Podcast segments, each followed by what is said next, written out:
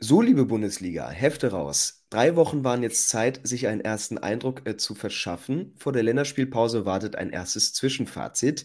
Das heißt, durchschnaufen für so einige Teams, die den Start vielleicht verschlafen haben, vielleicht aber auch etwas abkühlen bei den richtig heiß gelaufenen Mannschaften. Da bin ich jetzt auf die Erkenntnisse gespannt, die unsere Taktik-Koryphäe Tobias Escher zum Saisonstart gezogen hat und damit erstmal einen guten Morgen dir, wie immer. Guten Morgen und danke für die nette Begrüßung. Zwei Wochen lang müssen wir jetzt auf die Bundesliga verzichten. Ähm, aber das war auch jetzt schon echt einiges zu verarbeiten, oder? Bist du so zufrieden mit dem Saisonstart, wie es bisher lief, so aus deiner neutralen Sicht? Ja, auf jeden Fall. Also es gibt sehr interessante Teams, denen ich sehr gerne zuschaue, die nicht nur aus Dortmund oder München kommen, sondern auch aus anderen Städten. Ich nenne da vor allem Bayer Leverkusen, aber auch der VfB Stuttgart. Es gab schon viele wirklich spannende Duelle. Es gab gerade jetzt am vergangenen Wochenende sehr viele Tore zu bestaunen. Also das war ein sehr guter Bundesliga-Start. Bist du denn zufrieden damit, äh, von welcher Seite sich das Oberhaus, sag ich mal, beim Niveau zeigt? Also manche hatten ja die Befürchtung, da sind drei, vier Mannschaften dabei, die sieht man eigentlich eh in der zweiten Liga und viele Stars haben die, die Liga verlassen. Aber ähm, ich denke, da können wir uns einig sein, dass wirklich in der Spitze und gerade auf diesem, ja, bei den Top-Clubs richtig guter Fußball gezeigt wird. Ja, also äh, Bayern und Dortmund sind noch nicht ganz dort, wo sie gerne wären. Das hatten wir ja bereits im vergangenen Video analysiert. Aber es gibt halt andere Teams, die da so ein bisschen in diese Lücke reinstoßen. Gerade Leverkusen, mhm. äh, die sind sehr, sehr stark. Und grundsätzlich ist das Niveau auch doch recht ansprechend. Ähm, auch Darmstadt, obwohl sie noch keinen Punkt haben, und Heidenheim, obwohl sie erst einen Punkt haben, die haben in ihren Spielen sich nicht abschießen lassen. Die haben jetzt nicht ähm, komplett unterirdisch gespielt. Dass Darmstadt am Wochenende 5-1 gegen Leverkusen verloren hat, das hatte auch sehr viel mit der Stärke der Leverkusener zu tun. Mhm. Klar, in der zweiten Liga hat man noch ein paar Traditionsvereine mehr und da hat man auch so ein paar taktisch experimentelle äh, Vereine mehr, wie zum Beispiel ähm, Magdeburg. Aber in der ersten Liga kann sich schon sehen lassen. Und könnte es eben äh, nach den ersten Eindrücken jetzt so eine Saison der Senkrechtstarter werden? Also nicht nur was Teams angeht, sondern eben auch Spieler, mit denen man vielleicht gar nicht so rechnen äh, konnte, musste, aber die einfach in dieser Bundesliga so gut funktionieren. Wie zum Beispiel an Kevin Behrens oder an wen denkst du da gerade? Beispielsweise, na klar, ja. Hm. Ja, auf jeden Fall. Ähm, die Bundesliga, die hat zwar Qualität verloren, das stimmt. Das ist ja aber auch das Schicksal einer Verkaufsliga, die im Schatten der Premier League immer stehen wird, wo die Transferausnahmen immer sehr viel geringer sein wird als das, was die Premier League ausgibt. Da mussten immer Spiele verkauft werden, aber man hat sich auch so einen Namen gemacht als Liga, die Spielern den letzten Schliff gibt. Hm. Also die Jugendarbeit in Deutschland, das ist ja nochmal ein ganz eigenes Thema, die ist gar nicht so herausragend, aber Deutschland äh, schafft es, so Talente zwischen 18 und 22 nochmal so einen Schubs zu geben, um dann ähm, sie nachher teurer wieder verkaufen zu können. Und das hat man auch bei vielen Transfers gesehen. Ähm, zum Beispiel so ein Boniface, der jetzt relativ jung in diese Liga kommt, die sofort aufmischt. Man kann sich natürlich sicher sein, wenn der so weitermacht, dann wird der nicht ewig in, in der Bundesliga bei Bayer Leverkusen bleiben. Aber der hat schon mal zum Beispiel mit seiner ganzen technischen Klasse, mit seinem Zug zum Tor gezeigt, dass er mit der Bundesliga mithalten kann. Das ist eine perfekte Überleitung, weil wir uns jetzt mal ein bisschen anschauen wollen, wie es eben tabellarisch aussieht und wer da jetzt gerade von der äh, Spitze grüßt. Und das ist Bayer Leverkusen, was man vor der Saison eventuell nicht ausgeschlossen hat, aber äh, so äh, erwartet vielleicht auch nicht unbedingt, dass sie da jetzt mit neun Punkten und äh, einer Spielweise stehen, äh, die, glaube ich, äh, sehr viele gerade begeistert. Auf jeden Fall. Es ist ja nicht nur, dass sie die Spiele gewonnen haben, sondern es ist auch das, wie sie diese Spiele gewonnen haben. Sie waren in allen drei Spielen extrem dominant mit einem sehr, sehr guten Ballbesitzspiel, ähm, schaffen es immer wieder, Dreiecke zu bilden, Rauten zu bilden im Halbraum, immer wieder Richtung gegnerisches Tor zu kombinieren und sind dann dort auch sehr, sehr stark. Also mit einem Wirtz, der großartige Pässe spielt, mit einem Hofmann, der sehr viel rumwirbelt, dann nochmal eine neue Dimension reinbringt und eben Boniface, dem Torjäger der Stunde, der wirklich vorne alles wegschießt. Also das ist schon eine Mannschaft, die momentan sehr rund ist und die vor allen Dingen auch defensiv stark ist. Also sie haben zwar drei Gegentore kassiert, aber kein einziges aus dem Spiel heraus bisher. Das waren alles drei Standards. Das ist noch ihre große Schwäche, aber sie sind sowohl im Ballbesitz als auch im Konterspiel als auch defensiv richtig, richtig gut. Ja, der Fußball unter Xabi Alonso wird hinreichend gelobt und eben der Kader ist vielleicht der ausgewogenste der Liga. Also wie viel lief da im Sommer richtig, gerade wenn man sich anschaut, welche Baustellen man vorher noch hatte. Ich kann mich an Spiele 1 zu 1 gegen Augsburg erinnern, wo du wirklich dachtest, da ist schon wieder sehr wenig Leben in dieser Mannschaft, auch unter Alonso. Ähm, aber da wurde einfach richtig gute Arbeit geleistet, nehme ich an. Ja, man hat einen, äh, 'n wirklich sehr guten Stellschrauben gedreht. Man hat sich Erfahrung geholt, die, glaube ich, nochmal wichtig war, aber vor allen Dingen hat man sich Qualität geholt. Eben vorne einen Stürmer, der die Tore schießt mit Boniface, Hofmann nochmal so, dass man auf rechts eine neue Option hat. Von Teller zum Beispiel haben wir noch gar nicht viel sehen müssen. Der ist ja gerade erst vergangene Woche gekommen. Mal gucken, wie mhm. der sich da einfügt. Aber ich glaube, Granit Xhaka ist so ein bisschen der Königstransfer, den sie geleistet haben, weil sie jetzt mit Xhaka und Palacios wirklich eine der besten Doppelsechsen haben in der gesamten Liga. Ähm, die sind beide sehr kreativ, aber haben auch Defensivstärken. Gerade Xhaka mit seiner hohen Aggressivität, mit, seiner, mit seinem Rausrücken, dass er die Gegner immer wieder nervt. Ich glaube, das ist so ein Schlüssel gewesen, dass man jetzt sagen kann, hey, die sind deutlich besser aufgestellt, nochmal stabiler, haben auch an ähm, Gier nach dem Sieg dazu gewonnen. Das ist ja, glaube ich, eine große Stärke von Xhaka. Also das war nochmal ein sehr guter Transfer. Dabei wollen wir natürlich auch nicht vergessen, dass mit Patrick Schick noch einer der prominentesten Verletzten äh, der Liga noch seinen Anteil an einer starken Saison haben kann, den man äh, bisher gar nicht so vermisst wie im letzten Jahr. Ähm, mit ihm vielleicht auch ein bisschen im Hinterkopf, ist das jetzt nur eine Frühform, die äh, die Werkself da mitbringt oder ähm, diese ganzen inkonstanten Phasen, die sie auch in vergangenen Jahren hatten, das kann man jetzt einfach nicht so erwarten und äh, die werden sich da sehr, sehr lange oben mit etablieren können. Was meinst du? Ja, man muss natürlich aufpassen, dass man nach drei Spieltagen nicht jetzt denkt, okay, die Hälfte der Saison ist vorbei. Das ist natürlich völliger mhm. Unsinn und ja. du hast natürlich recht. Das ist eine, eine, Momentaufnahme. Sie sind momentan sehr, sehr stark, aber sie haben halt auch schon ein äh, taktisch sehr, sehr gutes Grundgerüst mit dem 3-4-3-System, das sie spielen. Sind da auch variabel eben, zum Beispiel auf Frimpong, der mal sehr weit vorne spielt, dann sich wieder zurückfallen lässt. Also da sind schon sehr viele Sachen, wo man sagen muss, die sind nicht formabhängig, sondern die sind wirklich abhängig von dem Grundsystem, von dem, wie Alonso die Mannschaft ein- und aufstellt. Und das sind Sachen, die werden jetzt nicht in zwei, drei Wochen verschwinden. Vielleicht wirklich nach zehn Spieltagen, dass die Gegner dann so ein bisschen Ideen bekommen, wie sie dagegen spielen sollen. Vielleicht auch eine Verletzung, die sie raushauen kann. Wird ist, glaube ich, der immer noch der unersetzliche Mann hinter den Spitzen, der ja auch Boniface einzusetzen weiß. Aber mhm. ansonsten sehe ich erstmal sehr positiv, gerade jetzt vor dem kommenden Spiel gegen die Bayern. Ein Team, bei dem bisher zumindest zweieinhalb Halbzeiten vieles nah an der Perfektion funktionierte, war der VfB Stuttgart. Äh, über die müssen wir natürlich auch ein bisschen mehr reden, weil da trübt eigentlich nur die hohe Pleite gegen Leipzig das Bild, wo es aber auch ihr quasi nur eine Phase war, wo man ähm, nicht ganz klar kam mit dem eigenen Spiel und äh, Leipzig da das überrollt hat. Aber das, also viel besser hätte man sich das ja nicht ausmalen können. Vom Spielerischen her, davon, wie die Mannschaft funktioniert und gerade vor allem, wie die Energie und äh, auch die Motivation gerade unter Dieter Höhnes ähm, ja, sich breit macht. Ja, ähm, Sebastian Hoeneß hat da wirklich eine sehr schöne Mannschaft sich zusammengebastelt. Ich finde vor allen Dingen, dass ähm, die Mannschaft im Spiel mit dem Ball nochmal dazu gewonnen hat. Also so Hoeneß hat sich wahrscheinlich in der Sommerpause viel Brighton angeguckt, die Mannschaft aus England, die eine sehr spielstarke Mannschaft stellt, die ein sehr äh, klares ähm, System gebaut haben, um eben auch über die Außenverteidiger, eindrückende Außenverteidiger, über Positionswechsel zu Chancen zu gelangen. Das sieht man jetzt auch sehr stark beim VfB, hat man jetzt gegen Freiburg sehr, sehr stark erkennen können, die damit große Probleme hatten. Ähm, und sie haben im Mittelfeld auch nochmal sehr, sehr gut zugelegt. Also mit Jong, der wirklich als freies Radikal so ein bisschen die gegnerischen Abwehr reinsprengt, auch immer aus der Tiefe kommt. Mit Stiller, der so ein bisschen versucht, aus, auch ähm, das Spiel an sich zu reißen, das Spiel aufzubauen. Da merkt man noch nicht, dass Endo weggegangen ist. Also das mhm. haben sie sehr, sehr gut gemacht. Es sind natürlich noch ein paar defensive Fragezeichen, wie das beim VfB so ist.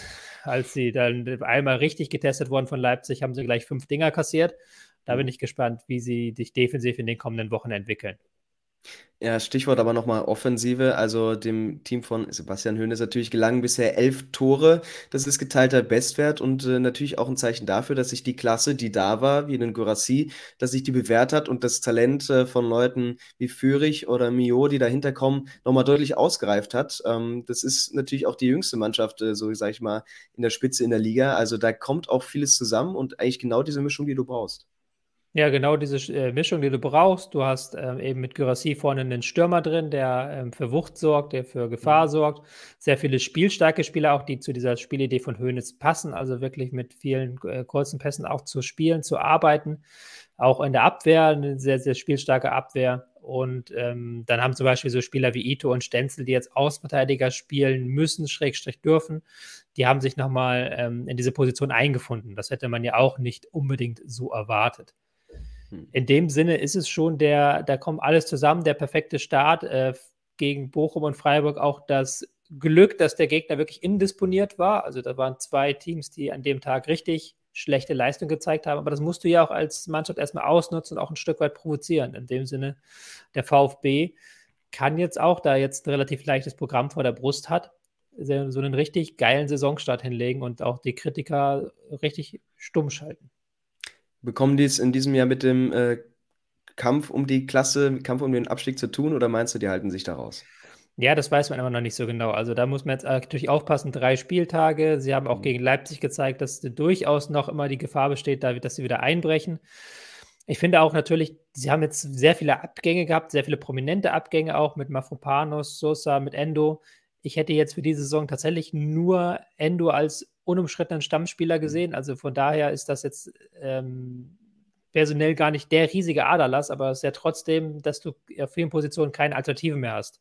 Mhm. Ähm, da kann es schon sein, wenn sich dann ein, zwei Spieler verletzen, gerade im zentralen Mittelfeld, dass du dann ähm, schon wieder Abstriche machen musst im Spielstil. Und dann sehe das schon wieder ein bisschen anders aus. Wie bewertest du denn den Saisonstart von RB Leipzig? Also ich kann vielleicht so ein bisschen sagen, äh, am ersten Spieltag gab es so den Reality-Check gegen ähm, Leverkusen. Aber gerade der Auftritt am Sonntag gegen äh, Union Berlin, der war für mich eine der reifsten äh, und überzeugendsten Leistungen äh, eines Teams bisher in dieser Bundesliga-Saison. Also das war schon wirklich sehr ausgereift. Was wir erzählt hatten, ist genau das Wichtige bei Leipzig. Ähm, kann man da jetzt schon sehr viel mitnehmen für die weiteren äh, schweren Aufgaben? Ja, also gegen Leverkusen hat man deutlich gemerkt, dass Leipzig noch Zeit braucht, sich einzuspielen. Haben ja auch relativ viele neue Spieler in der Mannschaft die haben ja auch relativ viele neue Spieler, hat Rose am Anfang ausprobiert. Jetzt ist er wieder so ein bisschen zurückgekehrt. Klar, da sind immer noch Neuzugänge dabei. Xavi Simmons zum Beispiel, der eine richtig starke Form hat, der auch seine Qualitäten auf Platz bringt als eindrückender Außenstürmer. Aber jetzt zum Beispiel, dass ein Paulsen wieder spielt, ist, glaube ich, sehr, sehr wichtig, weil mhm. damit eben nochmal ähm, diese Galligkeit im Spiel gegen den Ball, der kennt die Abläufe, der weiß, was er da zu tun hat. Genauso auf der Doppelsechs mit ähm, Kampel und Schlager, auch zwei wirklich eingesessene Spieler, die auch dieses Spielsystem von Rose verinnerlicht haben. Also da hat man, merkt man mit dieser Aufstellung, die sie jetzt aktuell wählen, das ist schon eine Aufstellung, die die auch mehr leisten kann, die auch imstande ist, da wirklich anzugreifen. Und die Mannschaft hat gerade defensiv eine unglaubliche Stabilität. Also, ähm, dass Leverkusen da zwei Tore aus dem Spiel heraus erzählt hat, äh, beziehungsweise, glaube ich, so drei waren aus dem Spiel heraus, alle drei, das zeigt schon mal, wie gut Leverkusen ist, weil Leipzig das normalerweise nicht zulässt. Das hat man jetzt gegen Union gesehen, wo sie wirklich nur eine Chance zugelassen haben und ansonsten defensiv mhm. sehr, sehr gut standen. Und die defensive Stabilität bringt eben auch viele Umschaltbewegungen. Äh, für dich vielleicht die beste Kontermannschaft. Gerade natürlich, wie sie es in, in der Endphase dann ausgespielt haben, aber eben auch Leib, äh, Stuttgart schon mit diesen Schnellangriffen immer wieder geknackt. Ja, natürlich, klar. Also die Mannschaft allein von der individuellen Qualität her mit einem richtig schnellen Openda vorne drin, mit Olmer. Und da muss man auch sagen, was für eine Kontermannschaft natürlich auch wichtig ist, gerade wenn du in der zweiten Halbzeit dann mit einer Führung im Rücken spielen kannst mhm. und ähm, dann auch Kraftreserven hast, ist, dass da Spieler von der Bank kommen, die das leben.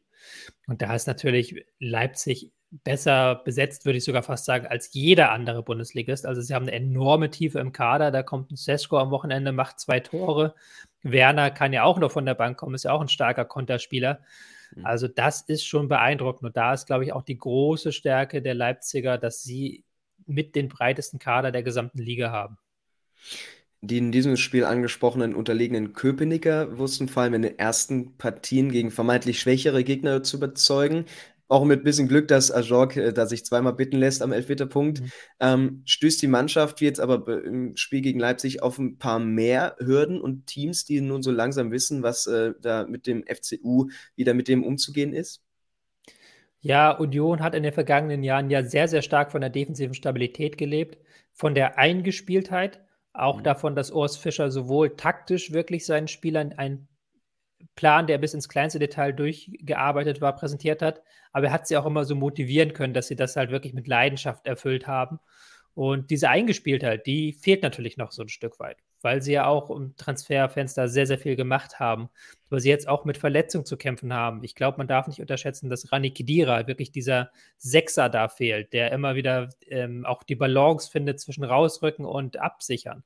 Und jetzt gegen Leipzig haben sie ja mit einem 3-4-3 gespielt, was für sie auch neu ist, wo du auch gemerkt mhm. hast, da waren die Abläufe noch nicht hundertprozentig richtig. Da ist äh, Volland nicht nur bei seiner roten Karte im Pressing immer einen Schritt zu spät gekommen, weil das eben nicht alles hundertprozentig gepasst hat. Und äh, da ist natürlich auch eine kleine eine kleine Anpassungszeit vonnöten, bis auch die Neuzugänge wirklich ähm, Urs Fischers System verinnerlicht haben und man dann wirklich wieder das klassische Union sieht. Weil das muss man auch gestehen, schon gegen Mainz oder auch gegen Darmstadt haben sie überraschend viele Chancen zugelassen für eine Mannschaft, die in der vergangenen Saison so gut wie keine Chancen zugelassen hat. Mhm. Ja, ist eben natürlich auch die Erkenntnis. Also in der letzten Saison hatten 1-0 oder 2-1, hat gereicht, das wurde wegverteidigt. Aber vielleicht sind die Spieler, die man jetzt natürlich auch für die Champions League geholt hat, ein bisschen zu attraktiv und die haben ein bisschen zu viel Bock auf Fußball, dass du eben diese sehr defensive Spielweise dann gerade zweite Halbzeit oder zum Ende des Spiels äh, so aufrechthalten kannst.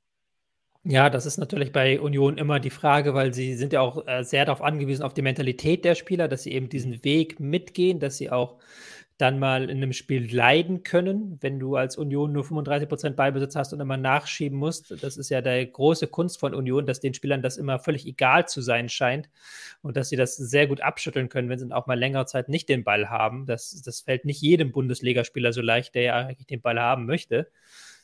Da musst du die neuen Spieler erstmal dahin bringen, denke ich. Und du musst auch eben, wie du es gerade gesagt hast, für diese neuen Spieler ein paar Elemente bereithalten, dass auch ihre Stärken zur Geltung kommen. Zum Beispiel die offensiven Stärken eines Gosens.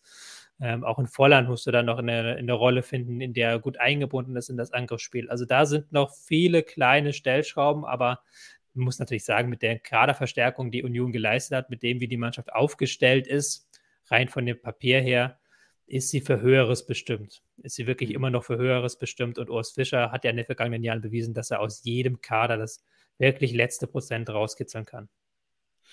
Über den FC Bayern München und Borussia Dortmund haben wir uns auch zuletzt äh, schon etwas intensiver ausgelassen. Deswegen hier abgekürzt für die Bayern äh, stehen neun Punkte zu Buche. Das ist numerisch äh, alles, was man äh, bisher erreichen musste. Und es bleibt ja auch festzuhalten, dass es Phasen gab, wo die Bayern trotz so der ganz äh, entscheidenden fehlenden hundertprozentigen Überzeugung die Punkte holen, was sehr wichtig ist in solchen Spielen wie auch gegen Gladbach. Ähm, und dass man da sagen kann, wenn die sich wieder finden, wenn die ihre Stärken aus dem ja, etwas dünneren Kader dann komplett zusammenbringen, äh, dass das eher vielleicht auch wieder souveräner wird in den nächsten Wochen.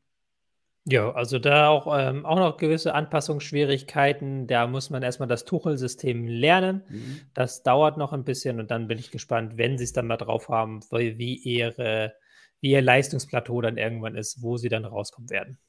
Mhm. Borussia Dortmund, das vielleicht die beste Nachricht hat, zumindest noch nicht verloren, aber lässt mhm. viele Punkte gegen Teams äh, liegen, äh, wo das andere eben nicht tun. Und da muss ich jetzt auch viel tun, hat man besprochen. Äh, Edin Terzic wird sicherlich grübeln in den nächsten zwei Wochen. Und vielleicht wird man da auch eben einen Niklas Füllkrug vorne in der Spitze von Maginan sehen. Der ist jetzt leider verletzt natürlich erstmal, ja. also beziehungsweise angeschlagen, verpasst auch die Länderspiele. Wäre natürlich auch eine gute Alternative. Ähm, Aller hat auch zuletzt nicht besonders gut gespielt, muss man leider gestehen. Das wäre eine Idee, wie man vielleicht weiterkäme. Vielleicht ist es aber auch so eine Rolle, die der Borussia aus der Not geboren ein bisschen zugutekommt, dass man nicht da hinter den Bayern klemmt die ganze Zeit, sondern ein bisschen aus dem Hintergrund ähm, da seine Chancen wittert und sich einfach die Punkte einheimst über die Hinrunde und dann natürlich, was der Anspruch ist, wieder in den Top 3 anklopft, noch äh, bevor wir da in den Spätherbst kommen. Ja, auf jeden Fall. Also da kann ich gar nicht wieder groß was dazu sagen. Das muss ja. eben der Plan sein.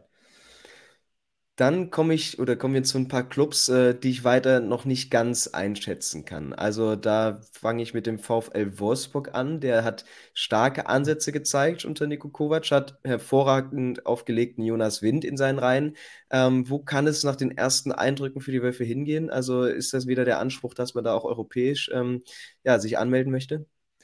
Ja, eigentlich hätte ich nach den ersten beiden Spielen gesagt, die große Stärke der Wölfe ist es, wenn sie eben in Führung sind, dass der Gegner dann nicht mehr zurückkommt. Also, dass sie das wirklich dann gut hinbekommen über eine richtig starke Defensive, richtig starkes Spiel gegen den Ball, ähm, dann ähm, das Spiel einfach zu kontrollieren. Und die Schwächen, die sie eindeutig haben im Thema Chancen herausspielen, im Thema Ballbesitz, die können sie darüber ab, ähm, abwiegen. Aber dann darf dir natürlich so ein Spiel gegen Hoffenheim nicht passieren, wo du eben in Führung gehst 1 zu 0 und dann trotzdem drei Tore kassierst. Das hat, finde ich, nicht so richtig gepasst zu dem, was Kovac sich ja vorstellt. Und ich glaube auch nicht, dass das ähm, genügt, wenn man wirklich um Europa mitspielen möchte. Dann muss man eben das abstellen, diese Wankelmütigkeit, die diese Wölfmannschaft immer noch hat. Aber auch hier wieder Anpassungsphase. Also, und bei mhm. Wolfsburg nochmal viel stärker. Da standen am Wochenende sechs Neuzugänge in der Startelf. Also von den überhaupt nur noch vier Feldspieler, die vergangene Saison schon mit Kovac zusammengearbeitet haben. Also da braucht es halt, glaube ich, noch, noch auch deutlich länger als bei anderen Teams, als wir das bei anderen Teams besprochen haben. Mhm. Was kann man da taktisch festhalten, was sich so ein bisschen über den Sommer entwickelt hat? Oder ist das auch erstmal so das etablierte System äh, ein bisschen weiterführen und natürlich die Neuzugänge da äh, rangewöhnen und dann darauf ein bisschen mehr aufbauen?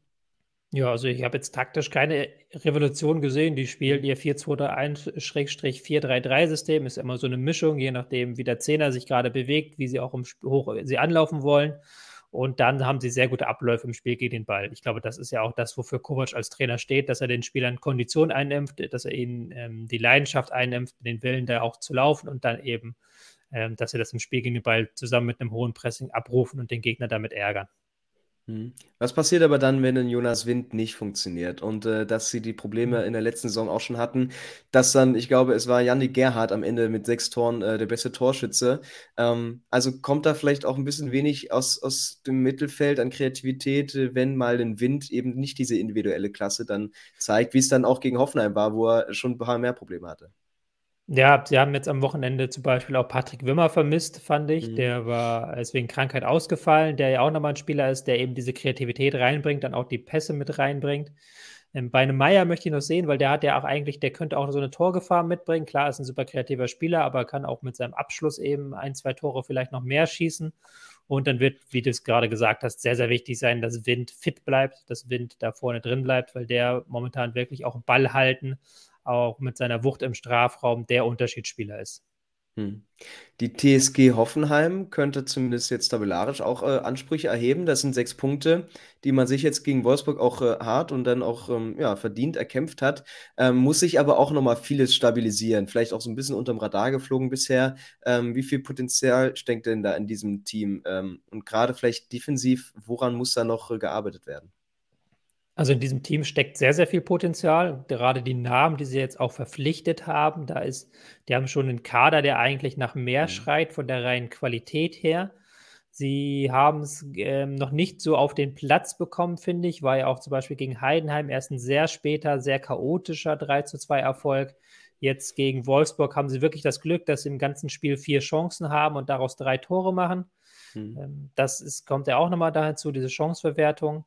Sie sind gerade defensiv, was die Fünferkette angeht, noch überhaupt nicht eingespielt. Also die machen sehr, sehr viele Fehler. Das war jetzt, Wolfsburg hat das nicht provozieren können, weil die spielerisch schwach waren an dem Tag. Aber andere Gegner können das provozieren, halt einen Gegner, einen Verteidiger rausziehen, dann die Räume dahinter besetzen. Die Abstimmung ist da noch nicht gut. Das ist, zeigt sich auch daran, dass sie jetzt in drei Spielen wirklich mit drei unterschiedlichen Endverteidiger-Kombinationen gespielt haben. Da ist ähm, Pellegrino Matarazzo noch auf der Suche nach seiner besten Variante. Ich fand, äh, das hat die TSG ja in den früheren Jahren auch erfolgreich gemacht. Also eigentlich ist es für mich auch so eine Mannschaft, die mit einer Viererkette funktionieren kann.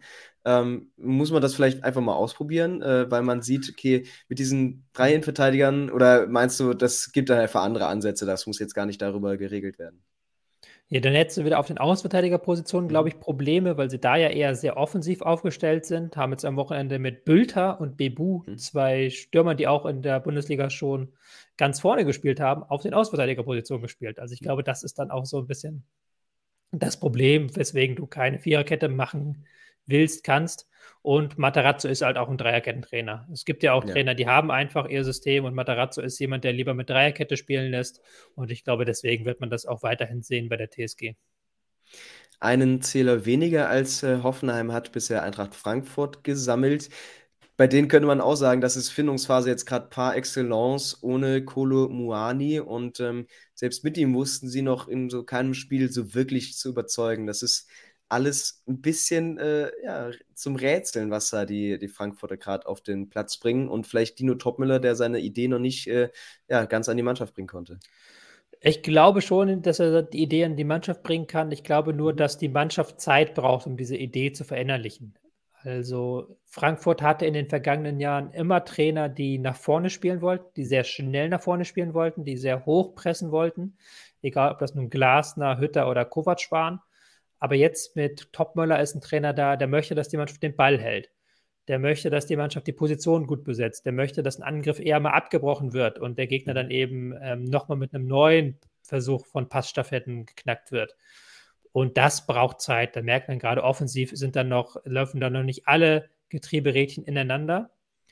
Was aber positiv ist, ist, dass sie defensiv sehr, sehr gut stehen. Also das muss man ihnen wirklich lassen. Sie haben in den drei Spielen wirklich kaum Chancen zugelassen. Ist auch klar, mit diesem langsamen Ballbesitzspiel, da schaffst du es eben, dass du viel den Ball hast, der Gegner nicht weit kommt. Sie stehen im 5-3-2 gut. Ich glaube, auf dieser defensiven Stärke würden sie aufbauen müssen und sie müssen sich auf jeden Fall offensiv verbessern, weil sie eigentlich relativ einfache Gegner hatten in den vergangenen Wochen mit ähm, Darmstadt, Mainz und jetzt am Wochenende, jetzt habe ich gerade einen Hänger, am Wochenende war es gegen Köln. Das ja, waren genau. alles Teams, die eben nicht offensiv viel Gefahr ausstrahlen und die auch nicht die stärksten Teams der Liga sind. Da müssen sie offensiv zulegen einfach. Mhm. Man muss natürlich äh, dazu halten, in den letzten Jahren hat das sehr gut funktioniert, junge Spieler äh, zu integrieren, die sich dann auch äh, einfach vielleicht sogar fast überdurchschnittlich entwickelt haben, wenn wir uns einen äh, Kolumuani anschauen. Das ist natürlich immer die Gefahr in der Frankfurter Philosophie, dass du jetzt äh, wieder sehr viele junge Leute ähm, im Kader hast und entwickeln musst, dass da die, äh, ja, das Talent vielleicht nicht ganz so rauskommt, nicht ganz in die Mannschaft passt und das stockt und du dich dann eher im Mittelfeld der Liga wiederfindest und gar nicht so richtig weißt, woran du bist und äh, die Weiterentwicklung ja nicht so vorangeht. Ja, das ist ja grundsätzlich so ein Problem der Bundesliga. Also das mhm. äh, hat der Frankfurt nicht exklusiv. Das will ja jedes zweite Bundesliga-Team, will junge, entwicklungsfähige Spieler holen, sie die dann teuer verkaufen. Aber dann musst du auch damit leben, dass du wirklich jedes zweite Jahr einen Umbruch hast. Und ich habe jetzt gelesen, am Wochenende waren exakt noch zwei Spieler im Team, die zusammen mit der Eintracht die Europa League gewonnen haben. Das mhm. waren ähm, Tuta und Trapp. Also das ist ja auch ein war unfassbar Umbruch, der dann wieder in den vergangenen Jahren stattgefunden hat. Damit musst du aber erleben als Frankfurt. Das ist ja dann auch ein bisschen eingepreist und da hält sich mein Mitleid auch in Grenzen, wenn man 100 Millionen für Moani bekommt, dass man dann sagt, okay, da müssen sie halt jetzt umbauen. Ja, Jetzt haben sie auf jeden Fall die Möglichkeiten, spätestens im Winter nochmal zu reagieren. Ähm, wo packen wir denn den SC Freiburg hin? Das Team von Trainer Christian Streiche hat auch sechs Punkte geholt. Das klingt erstmal vollkommen äh, solide, ausreichend. Aber du hast äh, schon äh, unserem Vorbereitungsvideo angedeutet, ähm, dass es noch einige Baustellen gibt und sie dich vor allem in der Vorbereitung nicht so vom Hocker gehauen haben. Ähm, jetzt gegen Stuttgart wirklich eine sehr schwache Leistung gezeigt. Das ist man gar nicht so gewohnt von den Freiburgern. Ja, also ein Spitzenteam sind sie nicht, hat ja Christian Streich äh, klargestellt, hat gesagt, Spitzenteam, mhm. ich lache mich kaputt. Ähm, sie sind halt eine Mannschaft, und das betont ja Christian Streich auch immer wieder, die an ihr äh, maximales Leistungsniveau rankommen muss, um wirklich gegen jeden Gegner in der Bundesliga mitzuhalten. Und eine Mannschaft auch, die eben die Basics hinbekommen muss. Und ich finde, die haben sie in den ersten drei Saisonspielen noch nicht komplett hinbekommen. Also sie mhm. stehen mhm. nicht so stabil, wie man das von ihnen kennt. Die Abläufe im Spiel gegen den Ball sind nicht so gut. Also da hast du häufiger Lücken vor der Abwehr, die du von ähm, äh, Freiburg eigentlich gar nicht kennst. Auch die Besetzung der Viererkette macht noch so ein bisschen Sorgen, eben durch die Verletzung von Günther, der da richtig fehlt als ähm, Ankerspieler auf links, der auch immer wieder Tiefe schafft. Also da sind noch viele Baustellen offen und da muss Christian Streich die Mannschaft auch wieder so ein bisschen darauf einschworen, die Basics wieder besser hinzubekommen. Ja, du sprichst es an, eben noch ein paar Verletzungssorgen, die der Sportclub überwinden muss. Und es mag vielleicht ganz doof klingen, aber was macht denn jetzt äh, aus, dass n, du keinen Nils Petersen mehr auf der Bank hast, wo du natürlich weißt, der bringt eben nicht nur Torgefahr äh, als Joker, sondern auch eine Energie, wo du vielleicht jetzt merkst, ja, die geht Freiburg so ein bisschen abhanden in Mitte zweiter Hälfte oder so, dass du auch vielleicht nicht diesen Konkurrenzkampf gerade in der Mannschaft hast, den du dir wünschst. Ähm, ausgenommen vielleicht mal das Spiel gegen Bremen, wo sie es am Ende dann doch noch knacken, aber da steckt vielleicht auch einfach nicht so viel Qualität gerade auf der Bank, dass du dich darauf verlassen kannst. Ja, das ist auch natürlich ein bisschen eingepreist in diesen Freiburger Weg. Klar, mhm. mit Petersen hast du da wirklich eine Galionsfigur verloren. Aber Freiburg, und das finde ich ausdrücklich gut, weil Freiburg wirklich noch eines der wenigen Teams in Deutschland ist, das wirklich Spieler ausbildet. Weil wenn wir über Jugend, junge Spieler in der Bundesliga reden, dann reden wir eigentlich fast immer über zugekaufte Spieler und dann reden wir nicht über eine gute deutsche Jugendarbeit, sondern wir reden mhm. darüber, dass da gute Scouts die Spieler aus Frankreich, England und wo auch immer hergeholt haben. Und ähm, Freiburg hat halt diesen Weg, die Spieler von der Jugend dann bis ranzuführen. Und das führt dann aber auch mal dazu, jetzt wie am Wochenende, dass dann eben die jungen Spieler ähm, keinen guten Tag erwischen, dass dann Atubolo beim 2-0 daneben greift, dass hier die da völlig neben sich spielt, auch Kenneth Smith nach seiner Einwechslung nicht das macht, was er kann. Also das ist ja auch dann immer so ein Stück weit eingepreist in die Freiburger Spielphilosophie und da, ja, damit muss man dann auch umgehen lernen. Ja, ich glaube, da braucht man sich trotzdem wenig Sorgen machen. Die werden äh, auch ihre Punkte einfahren und auch mal wieder in den Lauf kommen, äh, den man von ihnen gewohnt ist. Gerade so zum Ende der Hinrunde schaffen sie das ganz gut. Wer vielleicht jetzt auch auf einen Lauf hofft, ist die Mannschaft, die mich am dritten Spieltag am meisten überrascht hat. Wenn du hörst, dass Niklas Füllkrug einen Tag vor deinem Spiel wechselt, ähm, sein kongenialer Partner nach einer halben Stunde ausgewechselt werden muss und eigentlich Trainer Ole Werner nur wenig Bundesliga-Erfahrung in der Hinterhand hat, das sind keine guten Vorzeichen. Da hätte man Böses erwarten können. Was am Ende gegen Mainz 05 steht, ist ein 4-0-Sieg, der äh, so aufbrausend und äh, quasi ja stürmisch daherkam. Also, das hat mich schon einfach überrascht. Ja, man hat deutlich gespürt, diese Mannschaft will auch was beweisen. Also die mhm. will beweisen, dass sie eben nicht nur Füllkrug ist, dass natürlich Füllkrug immer diese Aufmerksamkeit auch auf sich gezogen hat als Nationalspieler, als Torschützenkönig. Und diese Mannschaft wollte jetzt so ein bisschen aus dem Schatten heraustreten und war in diesem ersten Spiel extra motiviert. Das hat man deutlich gemerkt, waren giftiger, galliger, haben so ein Spiel Mann gegen Mann gemacht, wie man es von ihnen kennt, wie man es aber auch von Mainz kennt. Und sie haben Mainz in diesem Spiel Mann gegen Mann deutlich geschlagen. Also sie waren da deutlich besser, zweite Bälle gewonnen, Zweikämpfe gewonnen, mhm. auch die besseren Ideen gehabt. Und dann hast du eben vorne jetzt eine neue äh, Qualität, auch so ein Stück weit, dass du äh, natürlich klar du verlierst Torgefahr, du verlierst auch ähm, Füllkuchs-Fähigkeiten als Mitspieler, aber du gewinnst an Geschwindigkeit, weil das ist jetzt ja nicht Füllkuchs Kernkompetenz, Gegnern wegzulaufen. Aber ein Jin Ma kann das. Ein Boré, den sie aus Frankfurt ausgeliehen haben, der wird das auch können. Äh, Made ist auch ein Spieler vorne, hochinteressant, der vielleicht ein paar ein äh, Einsatzzeiten mehr bekommt. Also mhm. da könnten sie, ich will nicht sagen gestärkt hervorgehen, aber sie können den Füllkrug-Weggang durch neue Qualitäten abfangen. Ja, einfach als Chance nutzen und ähm, natürlich als Befreiungsschlag jetzt auch. Und äh, es ist das, was auch viele Fans schon gefordert haben, dass die jungen Spieler das Vertrauen bekommen sollten und jetzt äh, auch bekommen mussten. Und äh, man merkt auch, wie, also ein Romano Schmid, was er da am Ball gezeigt hat und äh, auch einfach der Wille, den er da auf den Platz ähm, gebracht hat, ähm, dass, dass diese jungen Spieler richtig euphorisieren kann, dass sie jetzt ähm, die Last auf den Schultern verteilen müssen. Ja, also die, die haben auf jeden Fall Lust gehabt. Die hatten jetzt nicht irgendwie den Kopf ins Sand gesteckt und gesagt, Füllkrug ist weg, oh Gott, oh Gott, sondern die haben mhm. wirklich gesagt, wir, wir wollen jetzt uns zeigen, wir wollen auch die Chancen nutzen. Kannst du natürlich jetzt nicht über eine ganze Saison konservieren. Also du kannst jetzt nicht diesen, diesen jetzt das Recht-Effekt bewahren. Du musst jetzt den quasi in den Alltag mit ganz klaren Abläufen reingehen. Du musst da was neu, eben diese neue Spielidee auch mit mehr Tempo, mit mit Ideen unterfüttern, mit richtigem Unterbau unterfüttern, aber wenn sie das hinbekommen, dann könnten sie sich von diesem Klassenerhalt so ein Stück weit über die nötigen Punkte entfernt halten. Und Navi Keita könnte ja bald sein äh, Debüt mhm. feiern. Das bleibt abzuwarten, wie er das äh, Spiel unter Ole Werner verändert. Ähm, viel Euphorie wird da sicherlich aber auch nochmal mitschwingen mit ähm, ja, diesem äh, Star dann in der Mannschaft. Für den ersten FC Köln und den ersten FC Heidenheim wäre in dieser Saison auch schon mehr drin gewesen, vielleicht. Das sind vor allem individuelle Ansätze, die da in der Mannschaft ähm, ja, herausstechen bisher. Ähm, es ist aber bisher nur ein jeweils eingefahrener Zähler. Ist die Situation bei beiden Teams so ein bisschen vergleichbar, dass es auch gegen schwere Gegner ging und ähm, ja, da man vielleicht noch eher nicht an sein Minimum, äh, an sein Maximum kommen konnte? Ja, in, es gibt durchaus Parallelen, die du auch gerade genannt hast. Der Spielplan war für beide Teams nicht leicht. Beide Teams haben eigentlich in allen Spielen mit den Gegnern mithalten können, waren jetzt mhm. nie so richtig unterlegen. Beide Teams haben auch Punkte liegen lassen, weil sie späte Gegentore kassiert haben. Das war bei Heidenheim gegen, Hoff, äh, gegen Hoffenheim. Das war bei Köln jetzt gegen Frankfurt der Fall. Oder auch gegen Dortmund. Mhm. Beide Teams haben aber eine, die, eine große Schwäche und dies war bei beiden Teams unterschiedlich. Bei Heidenheim ist das Problem, dass sie defensiv noch nicht hundertprozentig auf Bundesliga-Niveau sind. Also die lassen sehr viele Chancen zu, die lassen sich auch sehr leicht aus der Abwehr ziehen. Da haben sie wirklich auch individuell wie taktisch Nach Nachteile.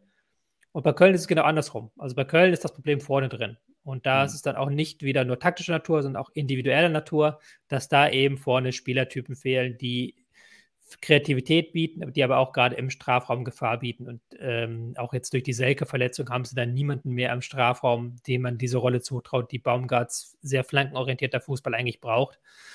Also da ist dann bei beiden Teams, wie gesagt, Heidenheim defensiv schwach, Köln offensiv schwach.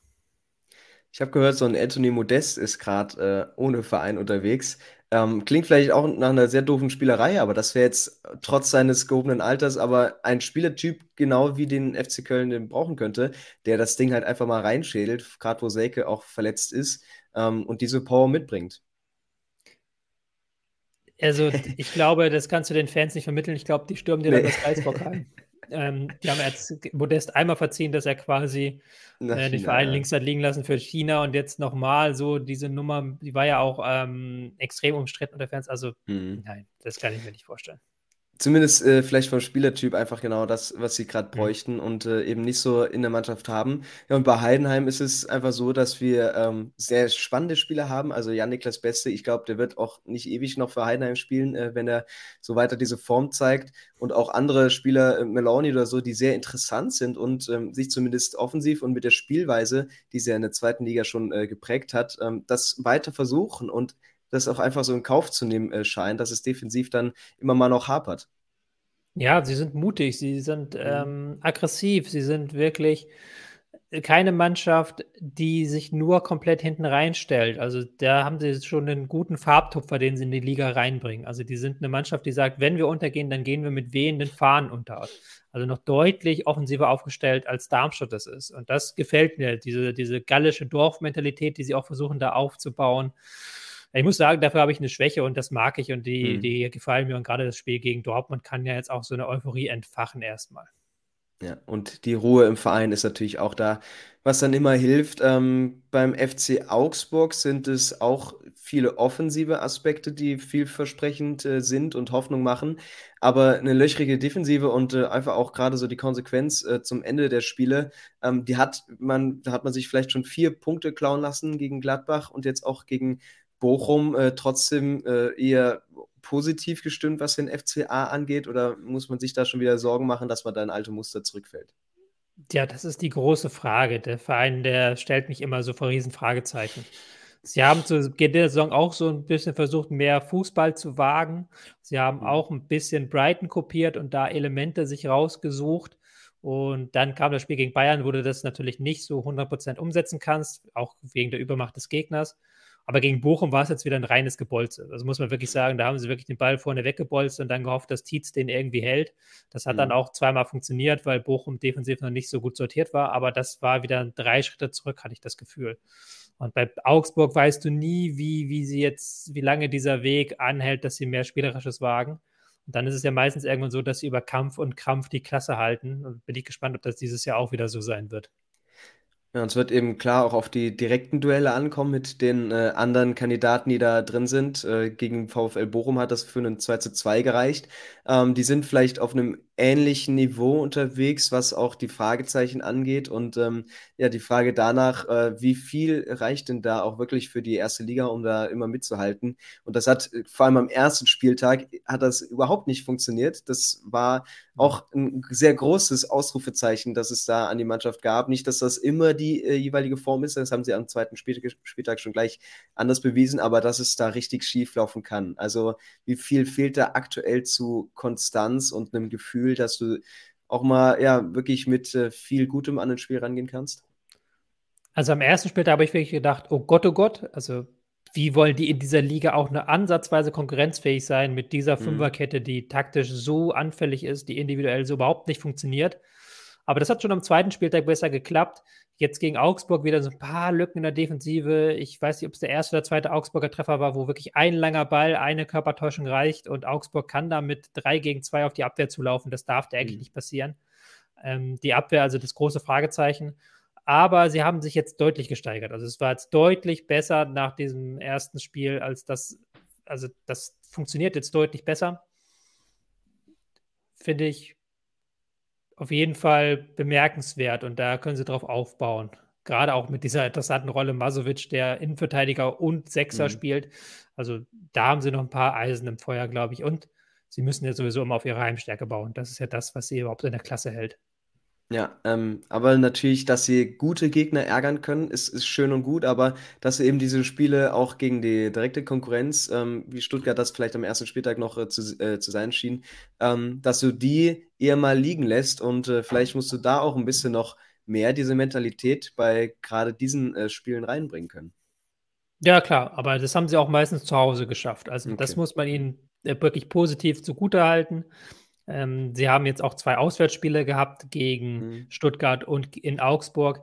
Und das Heimspiel gegen Dortmund, da sind sie im Soll. Und sie haben jetzt wirklich zwei Jahre lang, da muss man ja wirklich nur noch mal auf die Heim- und Auswärtstabelle gucken, auswärts. Ja. Wenn es keine Heimspiele gäbe, wäre Bochum längst wieder Zweitligist. Die Punkte holen sie zu Hause und die müssen sie auch zu Hause weiterhin holen. Dann kommen wir mal so ein bisschen zu den bisherigen äh, Sorgenkindern. Äh, vielleicht äh, eins, das da noch ein bisschen raussticht, äh, das ist Borussia Mönchengladbach, die einfach auch ein sehr schweres Auftaktprogramm hatten, ähm, aber wo man einfach die Befürchtung haben muss oder dass eine Saison droht mit vielen Hürden, ähm, ja, wo du vielleicht nicht ganz da unten reinrutscht, aber einfach sehen musst, da geht einfach nicht so viel nach vorne. Ja, sie hatten ein schweres Auftaktprogramm, muss man sagen. Sie haben jetzt ja mit äh, Bayern und Leverkusen gleich beide Teams mhm. bespielt, bespielen müssen, die jetzt mit neun Punkten ganz oben an der Tabelle stehen. Äh, das 4-4 gegen Augsburg, das war dann auch so ein bisschen Freak-Ergebnis, das fällt so raus. Für die würde ich sagen, die müssen jetzt diesen Saisonstart abschütteln und die müssen ihre Saison jetzt starten. Also die geht jetzt mhm. los. Sie haben wirklich das Problem, dass sie äh, am Anfang nur schwere Heimspiele haben. Ich glaube, jetzt folgt auch noch ein Heimspiel gegen Leipzig irgendwie. Das gegen Dortmund folgt auch bald noch. Also, das ist ganz, ganz, ganz schwierig mit den Heimspielen, aber da müsst ihr auswärts eben ein paar Punkte mehr holen. Und ähm, Seoane, da ist auch noch die große Frage, was genau möchte er? Wie möchte er die Mannschaft aufstellen? Wir hatten jetzt drei Spiele, drei verschiedene Formation es ist natürlich mhm. auch dann eine Frage wieder, wie spielt, lässt du sie einspielen, die Mannschaft? Also da auch noch viele Fragezeichen für mich. Ich weiß wirklich noch nicht, in welche Richtung der Spielstil von Seoane gehen soll in Leverkusen, in, in Gladbach, Entschuldigung. Leverkusen ist schon länger her, dass er da war. ja, mit Jordan hat man sich zumindest nochmal verstärkt im Angriff, ein Spieler, den Seoane auch kennt. Ähm, aber ist es gerade so diese äh, Kreativität äh, nach einem Abgang von Hofmann, die so ein bisschen auch fehlt, um diese große Klasse, die im Sturm ja zweifelsohne vorhanden ist, äh, richtig einzusetzen? Ja, das auf jeden Fall. Also das ist etwas, wo man noch schauen muss, wie sie die Kreativität auf den Platz bekommen. Äh, Neuhaus sucht ja seit Jahren so ein bisschen seine Form, hat jetzt am Wochenende mit Rocco Reitz gespielt, ein junger Spieler, der vielleicht diese Kreativität reinbringen kann. Aber ja, du musst natürlich das Tempo der Stürmer auch einzusetzen wissen und da bin ich gespannt, wie sie das hinbekommen, weil das muss man ihnen zugute halten. Sie haben vorne im Sturm jetzt nicht nur mit Jordan, äh, wirklich an Geschwindigkeit gewonnen und können jetzt auch ein besseres Konterspiel fahren. Da bin ich sehr gespannt, ob sie das auf den Platz bekommen in den kommenden Wochen. Mhm. Vielleicht noch ein paar mehr Sorgenfalten haben wir beim FSV Mainz, die sich zweimal achtbar geschlagen haben, ähm, gegen Frankfurt vor allem. Ähm, aber das reicht halt am Ende nicht, wenn du da nur mit einem Zähler dastehst. Und äh, spätestens Bremen wies den Mainzern jetzt auch richtig äh, die, die Grenzen auf. Ähm, wie ist das irgendwie einzuordnen? Also ist das so eine Phase für das Team von Bo Svensson, wo du mal durchkommen musst, die du in der Saison hast, oder die dir einfach zeigt, ähm, boah, diese Saison äh, mit dem Kader, wo es einfach noch nicht so ganz klappen soll, das wird schon ein richtiger Brocken. Ja, die hadern auch noch, glaube ich, so ein bisschen damit, dass sie vergangene Saison am Ende so eingebrochen sind und dann auch Europa verpasst haben. Es war ja auch eine Chance für sie. Sind jetzt, haben jetzt von den vergangenen acht Spielen äh, saisonübergreifend nur zwei Unentschieden holen können, sonst alles verloren. Also das ist ja auch keine besonders gute Statistik. Das ist ja mhm. eine Krise, die schon länger andauert, weil sie eben nicht mehr diese Intensität auf dem Platz bekommen, die sie brauchen für ihr sehr, sehr aggressives Spielstil, für ihr Mann gegen Mann, für ihr Kampf um zweite Bälle und das war wirklich ein Alarmsignal, dass Bremen ihnen in all den klassischen Mainz-Disziplinen am Wochenende glasklar überlegen war. Und das müssen sie halt unbedingt ganz schnell wieder hinbekommen, dass sie eben in diesen Kerndisziplinen wieder stärker werden. Auch der Ausfall von äh, Ludovic Ajorg tut da gerade richtig weh. Ähm, wie schafft es denn so eine Mannschaft, die auch noch nicht ganz weiß, woran man jetzt eben ist in der neuen Saison, wie schafft die das denn, sich auf die alten Stärken zu besinnen, äh, wieder diese Dynamik reinzubringen, ähm, um dem Gegner auch richtig weh zu tun? Also das ist ja genauso wichtig, nicht nur, dass du selbst gut spielst, sondern den Gegner zu beschäftigen, den Gegner zu nerven, ähm, ja, diese Mentalität da wieder auf den Platz zu bringen. Ja, das ist dann auch wieder andererseits die gute Nachricht in dem Sinne, weil es sind keine systematischen Probleme. Also es ist nicht so, dass du sagen musst, das System funktioniert nicht oder ähm, die Gegner haben jetzt Mainz 05 geknackt. Dem ist ja nicht so, sondern Mainz muss eben nur diesen ähm, Schalter drehen, dass sie die Spieler in Form bekommen, dass sie die Spieler auch wieder mental in Form bekommen dass die Mannschaft einfach konzentriert auf den Platz geht und nicht wie gegen äh, Frankfurt geschehen, kurz einen klaren, sicheren Sieg verschenkt. Und wenn sie das aber schaffen, dann ist das relativ, kann das auch relativ schnell wieder umschlagen. Das war ja auch immer diese, dieses Riesenproblem in der vergangenen Saison, dass die Kurven wirklich so waren. Also ein Spiel, drei Spiele toll, drei Spiele wieder schlecht, weil da eben mhm. viel über Intensität, Einsatz, wie konzentriert sind wir, wie in Form sind wir, auch wie viel Lust haben wir. Das sind so wichtige Schalter beim FSV Mainz 05. Abschließend haben wir dann noch den ähm, SV Darmstadt, der bisher als einziges Team noch punktlos unterwegs ist. Ähm, sehr polemisch gesagt, ist das ein Team, wo der Fußballgott vielleicht bald schon den äh, Knopf zum Fahrstuhl drückt? Oder ähm, ist das jetzt auch viel, wo man äh, trotzdem irgendwie Mut schöpfen kann und äh, auch weiß, irgendwann werden die Punkte kommen und wir werden zumindest nicht ganz uns abschlagen lassen? Ja, um sie abzuschreiben, ist es mir noch zu früh. Dafür ist es gibt es noch genug Chancen, was zu holen. Sie haben auch jetzt in den Spielen sich nicht ähm, aufgegeben, jeweils. Sie haben immer noch äh, versucht weiterzuspielen, gerade gegen Union, wo sie dann in Überzahl waren, haben sie sich einige Chancen erarbeitet. Aber du merkst schon, dass die Qualität bei ihnen am geringsten ist. Also, dass wirklich die individuelle Qualität im 1 gegen 1 auch, die ist nicht gut im Vergleich zum Rest der Liga. Und ähm, Lieberknecht hat auch noch nicht so die richtige Herangehensweise gefunden. Ist ja auch ein Trainer, der immer viel experimentiert, immer häufig die Formation umstellt, dafür für den Gegner nicht so richtig greifbar ist. Aber gerade ist er auch für seine Mannschaft nicht richtig greifbar und man weiß noch nicht so hundertprozentig, was will Lieberknecht eigentlich, wie wollen die jetzt die Klasse halten. Hm. Trotzdem aber, dass du nicht unbedingt annehmen musst, dass da die Panik ausbricht, selbst wenn man äh, dann schon ein paar Mehrzähler äh, auf das Rettenufer hat, sondern dass sie weiter ruhig arbeiten, auch natürlich mit Lieberknecht ähm, und dass jetzt eben äh, vielleicht ein typischerer Aufsteiger ist, äh, die auch wissen, selbst wenn das hier ein bisschen in die Hose geht, ähm, wir brechen hier nicht, wie gesagt, komplett in Panik aus. Ja, was sie bräuchten, ist halt jetzt mal so ein Erfolgserlebnis. Also mhm. Heidenheim mhm. hat das ja jetzt gehabt. Heidenheim kann jetzt ganz klar sagen, ey, guck mal, wir haben dort 2-2 gegen Dortmund, wir können hier mithalten, wenn wir alles reinwerfen. So ein Erfolgserlebnis braucht Darmstadt auch mal in den kommenden Wochen und ähm, ja. nicht erst in einem halben Jahr, dann ist es zu spät. Da muss man wirklich aufpassen, dass man nicht den Fürther Weg geht und chancenlos am Ende der Tabelle rumdumpelt. Ja, dann wollen wir es doch nochmal ein bisschen runterbrechen und ich schmeiße jetzt nochmal ein paar Fragen zu, mhm. äh, wo du einfach nur deine ersten Assoziationen äußern kannst, ob Team oder Spieler. Ich bin gespannt, ähm, was war denn für dich bisher die Überraschung nach den ersten drei Spieltagen? Der VfB Stuttgart. Die Enttäuschung, die bisherige? Ähm, Borussia Mönchengladbach. Was sagst du zum Deadline Day? Ja, sehr peinlich für den FC Bayern. Muss man da wirklich sagen. Wir haben wir im anderen Video auch schon zur Genüge durchgekaut, wie sie halt da ihre Spieler dann nicht bekommen haben und jetzt mit einem Rumpfkader reingehen müssen. Das war nicht gut. Uli Hoeneß meinte, früher haben wir drüber gelacht. Ähm, naja, jetzt äh, sind sie so ein bisschen auf die Nase gefallen. Äh, was meinst du denn zum Zustand des VAR? Menschliches Versagen mittlerweile, muss man sagen. Wenn man das Spiel zum Beispiel Dortmund-Heidenheim anguckt, das hat nichts mit VAR ist doof, das hat nichts mit die Grundidee ist schlecht zu tun, sondern da war es halt wirklich rein menschliches Versagen. Und schlussendlich die Attraktivität der Bundesliga nach jetzt vor allem sehr torreichen ersten drei Spieltagen. Ist nicht die beste Liga der Welt, aber könnte eine sehr amüsante Saison werden, gerade wenn Bayern und Dortmund straucheln sollten. Das halten wir doch so fest, würde ich sagen. Ähm, wir haben die Länderspielpause jetzt mit ein bisschen Pause, wie gesagt, ein bisschen durchschnaufen und ähm, es folgen noch ganz spannende 31 Spieltage. Dann auch gleich mit dem Highlight äh, Leverkusen gegen die Bayern, äh, jetzt schon ein paar Mal erwähnt. Und äh, ich würde sagen, äh, mach mal eine Unterschrift drunter unter das Zwischenfazit. Ähm, hefte mal ab ähm, im Ordner und damit vielen Dank dir und ich bin gespannt, was wir so die nächsten Eindrücke, was wir uns vermitteln werden. Ja, ich bin auch sehr gespannt und jetzt erst wieder die Pause, kleine Länderspielpause, aber danach geht es weiter. Und da hoffen wir mal, dass das dann eben genauso weitergeht, wie es begonnen hat. Genau. Ihr seid auch wieder mit dabei. Ähm, wir melden uns in Kürze und damit alles Gute und bis dahin. Ciao, ciao.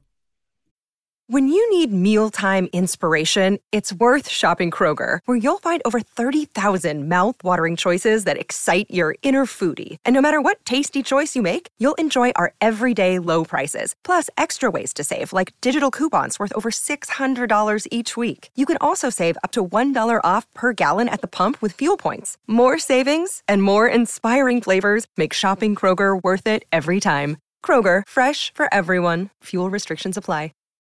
Save big on brunch for mom, all in the Kroger app. Get half gallons of delicious Kroger milk for 129 each, then get flavorful Tyson natural boneless chicken breasts for 249 a pound, all with your card and a digital coupon. Shop these deals at your local Kroger today or tap the screen now to download the Kroger app to save big today. Kroger, fresh for everyone. Prices and product availability subject to change. Restrictions apply. See site for details.